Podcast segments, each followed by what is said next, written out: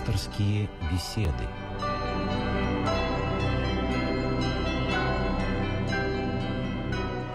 В эфире еженедельная программа из цикла «Мир. Человек. Слово». Наш пастор сегодня священник Сергей Звонарев. Здравствуйте, отец Сергей. Добрый вечер.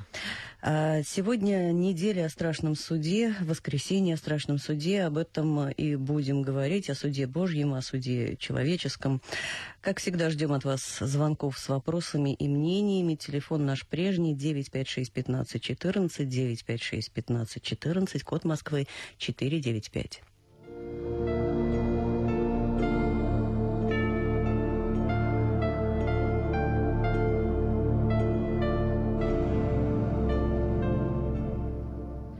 Итак, суд Божий и суд человеческий. Эм, человеческий суд можно, может наказать э, преступника здесь и сейчас. Вроде бы это вроде бы он заменяет суд, суд Божий здесь на земле. И зачем тогда бояться страшного суда? Вообще в чем между ними разница? То есть понятно, что разница есть, но все-таки. В каждом человеке жив голос Божий, которым является совесть. И человек, созданный по образу и по подобию Божию, он стремится к тому, чтобы искать своего Творца, хранить эту связь, которая связывает его с Богом. И человек – это не только плоть и кости, человек – это еще и душа. И человеку врожден нравственный закон. Когда мы говорим о том, что существует не только суд Божий, но и суд человеческий, мы должны понимать, что человеческий суд является произведением человечества. Это та совокупность норм, которые установлены человечеством для того, чтобы сохранять какой-то определенный минимум э, правды, э, сохранять в человеке понимание добра и зла, зло, которое должно преследоваться, наказываться. Но всякий человеческий суд, он несовершенен. Совершенен, совершенно лишь то, что исходит от Бога. И в этом плане действительно человеческий суд отличается от суда Божия. Какие это различия? Во-первых, когда мы говорим о человеческом суде, то человеческий суд, он судит поступки и действия человека, за которые тот и несет ответственность. Но суд Божий, суд совести человека, э, помимо самих поступков и дел, еще и судит слова, мысли человека.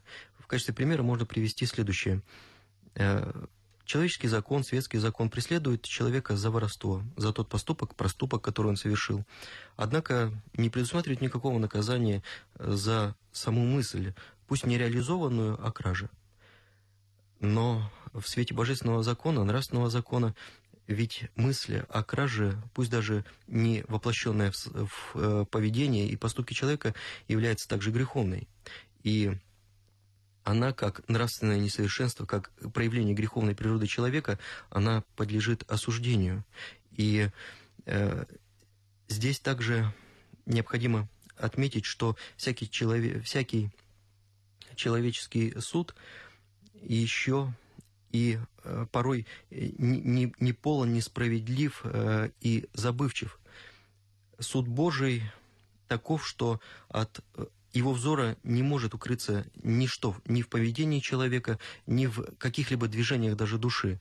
И для суда Божия все открыто в одно мгновение, вся жизнь человека с его поведениями, поступками, э, с его словами, мыслями, и человек не имеет возможности что-то скрыть. И в этом плане э, и сам э, суд называется страшным судом, поскольку нет возможности как-то укрыться и заштриховать, как-то заретушировать Это свое то, поведение. то, чего действительно стоит бояться грешнику, видимо. У нас есть телефонный звонок из Москвы. Здравствуйте, представьтесь, пожалуйста. Говорите, пожалуйста, мы Я вас на слушаем. радио дозвонилась, хотела, чтобы вы меня послушали. До свидания. Говорите, пожалуйста. Я думаю, вас уже слушают. Здравствуйте. Добрый день. У меня такой вопрос. Я прочитала книгу «Мытарство блаженной Феодоры», и там написано, что судить будут за, не то, что за каждый поступок, за каждую мысль. Так э, вопрос у меня вот в чем. Э, жить, чтобы не согрешить, невозможно. Так что ж получается, мы все заведомо идем в ад. Вот в этом, ну, не понимаю сути вот тут христианской, что за все, за все ответ.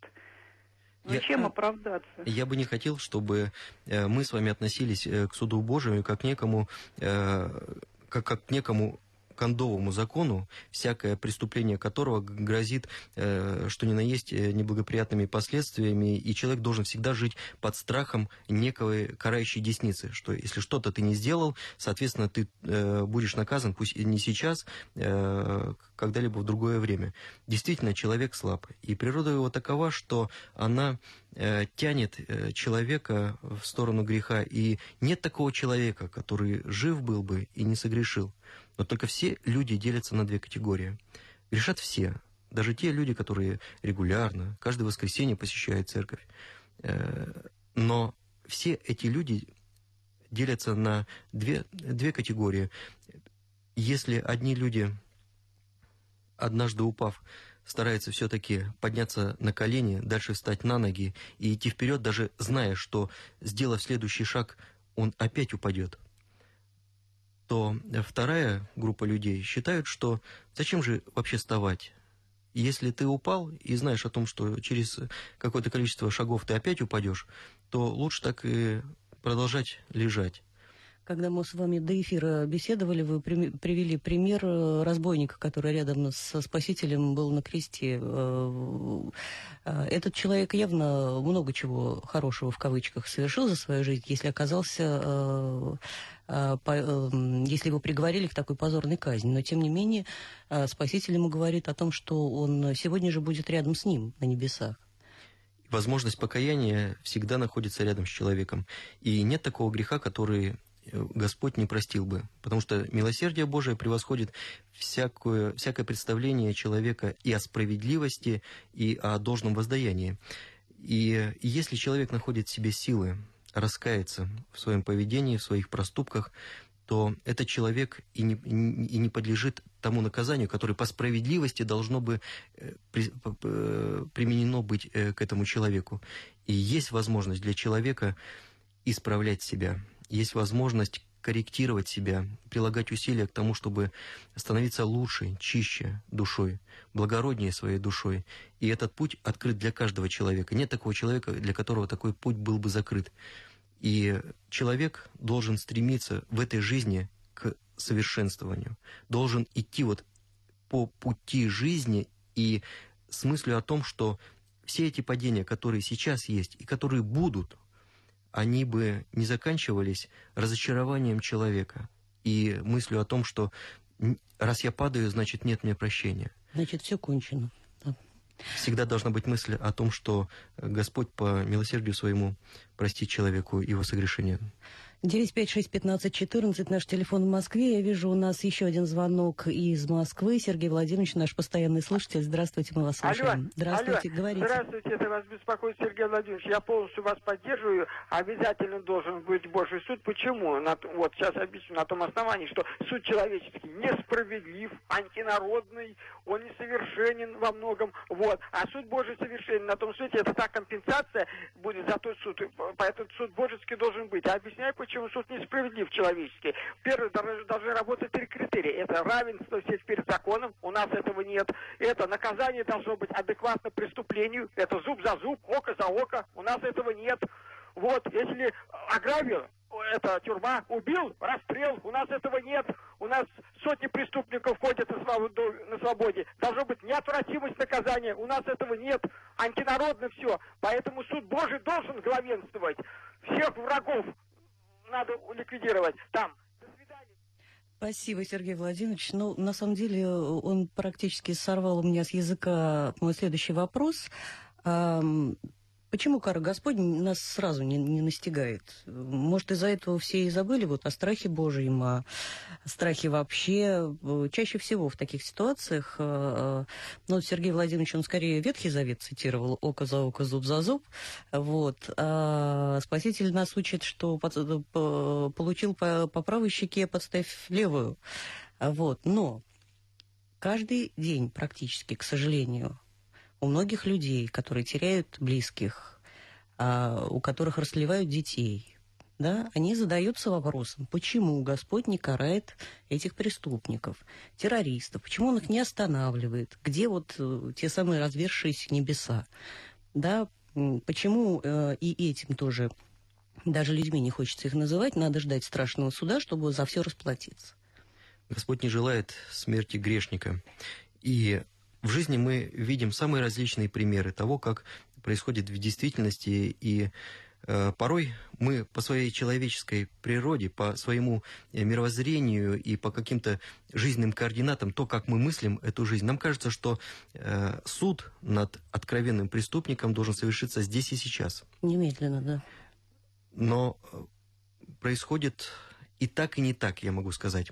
Дело в том, что э, мы порой замечаем, что э, преступники и те люди, которые совершают откровенные злодеяния, порой несут наказание и в этой жизни тоже. Но порой мы сталкиваемся и с такими случаями, когда э, люди, которые совершили великое зло, продолжают жить, э, и их жизнь порой благополучно совершается на наших глазах, и по человеческой справедливости нам непонятно, почему же это происходит здесь и сейчас.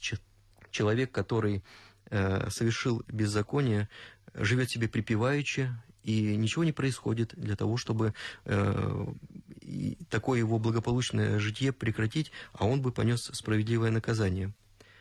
Вот тот пример с благоразумным разбойником, который прозвучал уже в нашем эфире, как нельзя лучше свидетельствует о том, что возможность исправления человека и возможность покаяния, раскаивания его за совершенное может совершиться и в последние минуты жизни человека.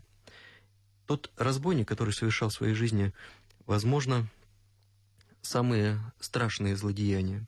Священное Писание просто даже не сообщает, что он э, совершил. Однако сама смерть э, на кресте говорит о том, что, видимо, его проступки были очень серьезными, это были по-настоящему злодеяния. Но он нашел себе силы раскаяться и в этот момент получить прощение от самого Бога.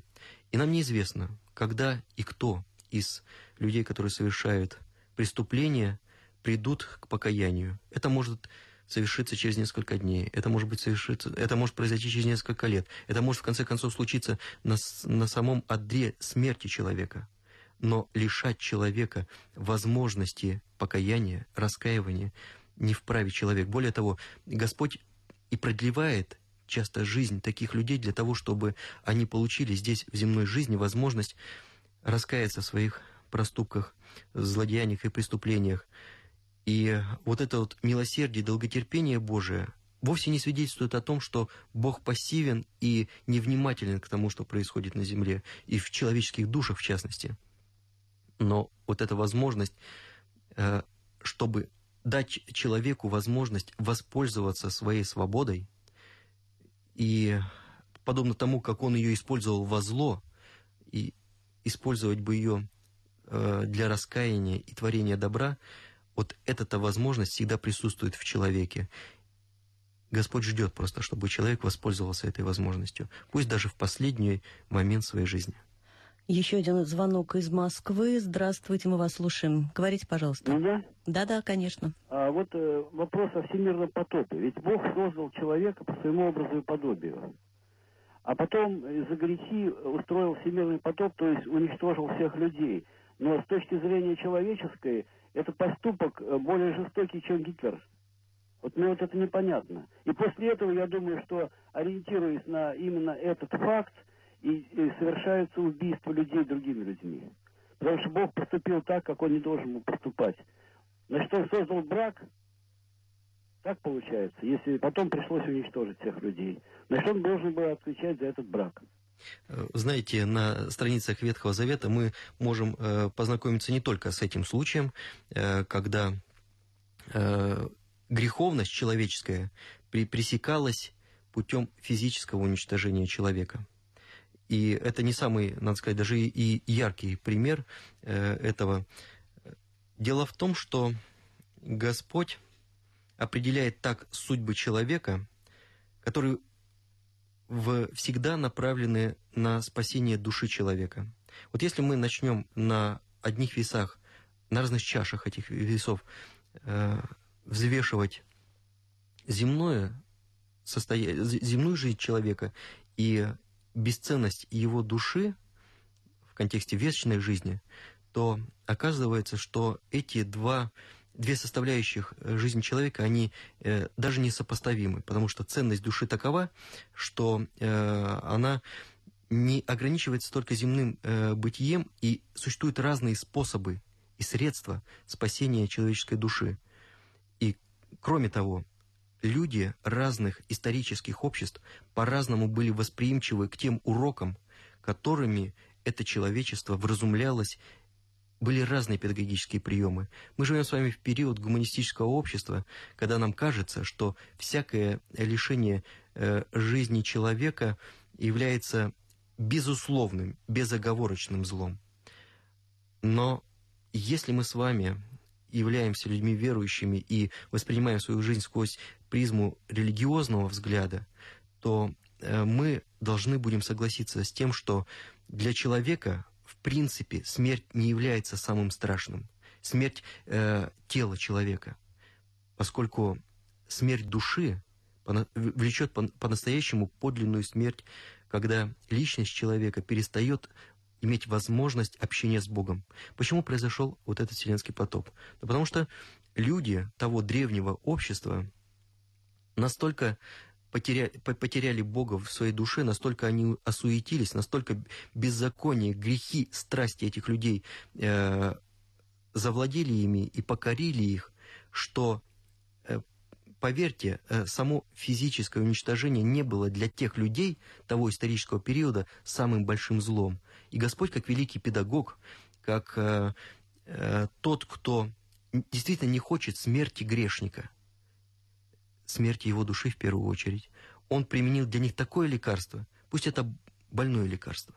Э, это, это, мы можем назвать это даже не пилюлей, а операцией. Но это операция, которая необходима для того, чтобы больной не погиб по-настоящему, не погибла его душа, но чтобы он жил, 956-1514, наш телефон. Мы слушаем нашего слушателя из Воронежской области. Здравствуйте. Здравствуйте, батюшка, Здравствуйте. благословите. Боже, благослови. Вот у нас, значит, такой вопрос. Сейчас неделя о страшном суде, да? Впереди у нас неделя масляная. Но мы отмечаем как а, изгнание Адама из рая. Что нам надо, скорбить или радоваться? На, на этой неделе, вот я не, не поняла, или на будущее, потому что сейчас у нас неделя на, о страшном суде. Заодно я добавлю от себя, вот мясо пустной недели еще называется это, да?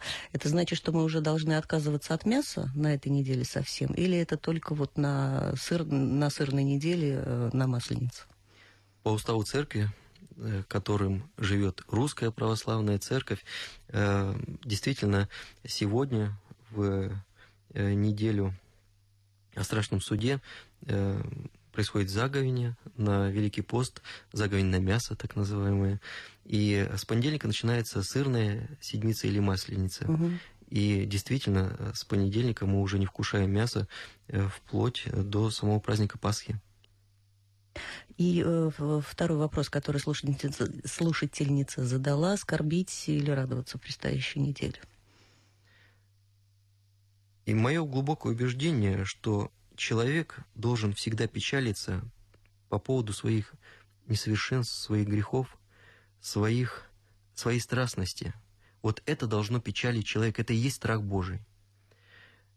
И это, это, это должно происходить всегда, не только в контексте наступающего Великого Поста, хотя, конечно, все эти недели, они предуготовляют человека, они вводят его в Великий Пост, напоминают ему о тех нравственных истинах, э, которые он, которым он должен следовать, и, наоборот, о тех вещах, которых должен бы остерегаться в своей жизни. Поэтому печаль – это не печаль по это не должна быть печаль по какому-то образу жизни, которого придется на время Великого Поста лишиться.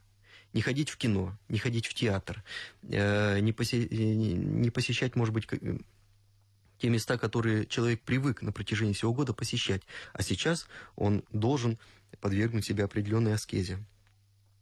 Человек, дол, человек должен прекрасно понимать, что это время Великого Поста, которое впереди – оно должно его подвигнуть, если и к самоограничениям, но не к самоограничениям как таковым для себя, самоограничением, а ограничением, которые бы человека подвигли бы на что-то доброе, на что-то хорошее. В принципе, это должно происходить всегда, э, на протяжении всего года, на протяжении всей жизни человека.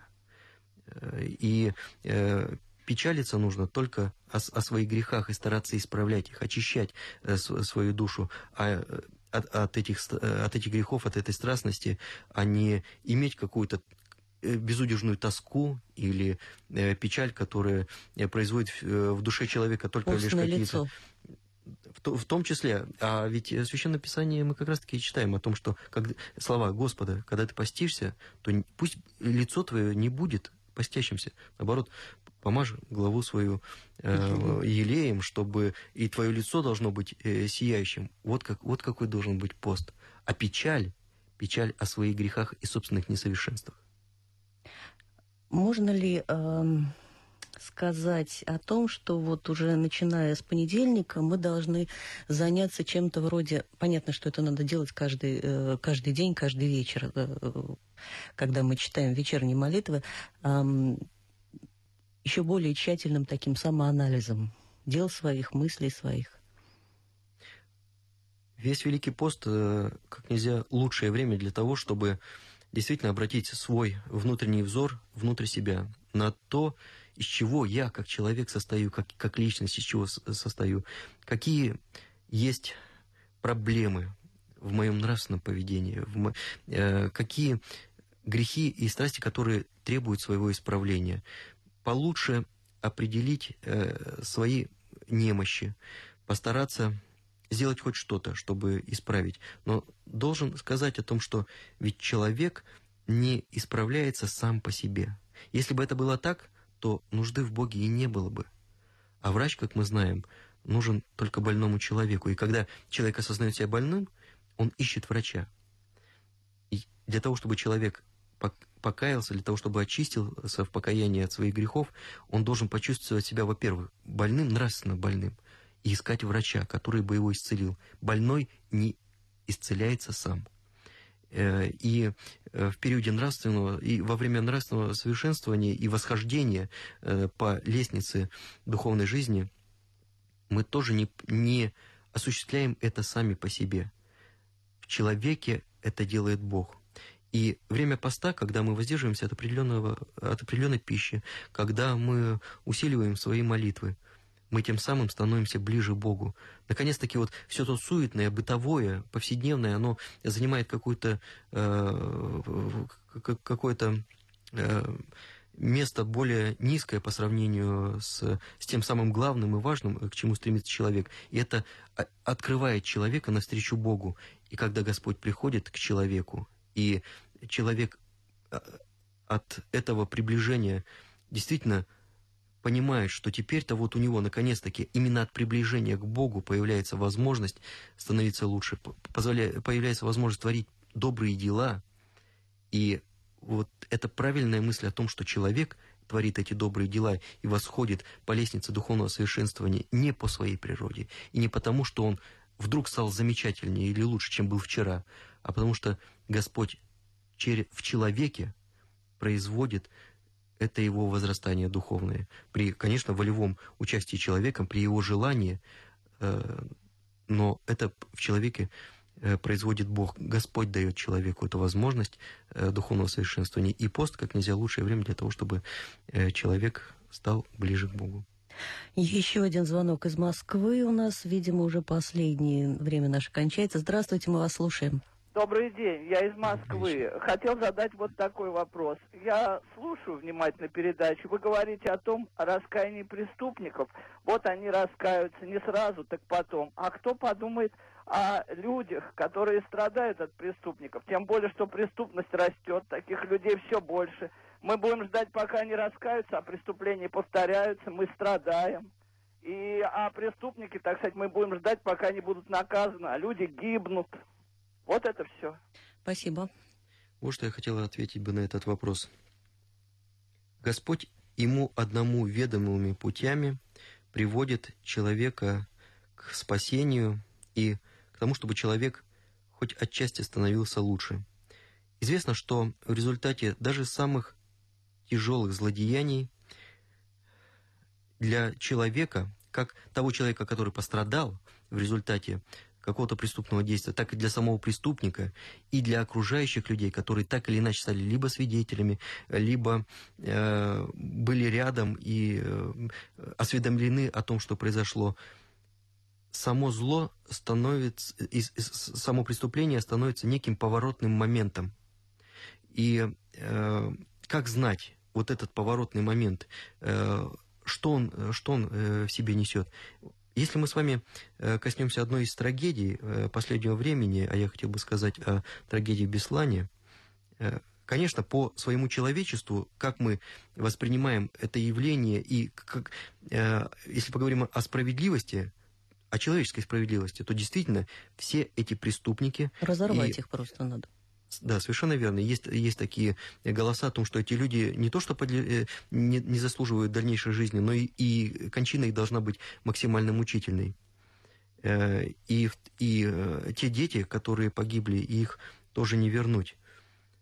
Но ведь и это событие, которое произошло, которое, возможно, было неотвратимым в жизни всех этих людей, десятков и сотен людей, оно сделало крутой поворот в их жизни – и все, все те свечи, все те молитвы, которые которые и матери, и родные, и близкие, и просто знакомые э, обращали к Богу, и для многих это стало настолько серьезным жизненным потрясением, что э, люди э, обращались к Богу, и для них это был э, какое-то, пусть очень тяжелое, трудное лекарство, но лекарство в том числе. И мы с вами опять-таки приходим к мысли о том, что всякое, э, вся, всякое преступление, оно рано или поздно будет, э, будет наказано, и если это наказание не происходит здесь, в земной жизни, то оно будет наказано потом уже э, в жизни будущего века. И хорошо бы для преступника понести наказание здесь, земле, пока он еще может э, чем-то расплатиться за это преступление, а не там, уже в, будущ... в жизни будущего века, когда невозможно будет уже что-то сделать, э, как-то э, или раскаяться, или принести особенно плоды этого покаяния. Ну, мне кажется, на мое непросвещенное мнение, что мы все время хотим э, Божий суд да, уравнять, уравнять с местью, а это совсем не так. Увы, наше время истекло. С вами э, наш пастырь сегодня был э, отец Сергий Звонарев. Всего вам доброго.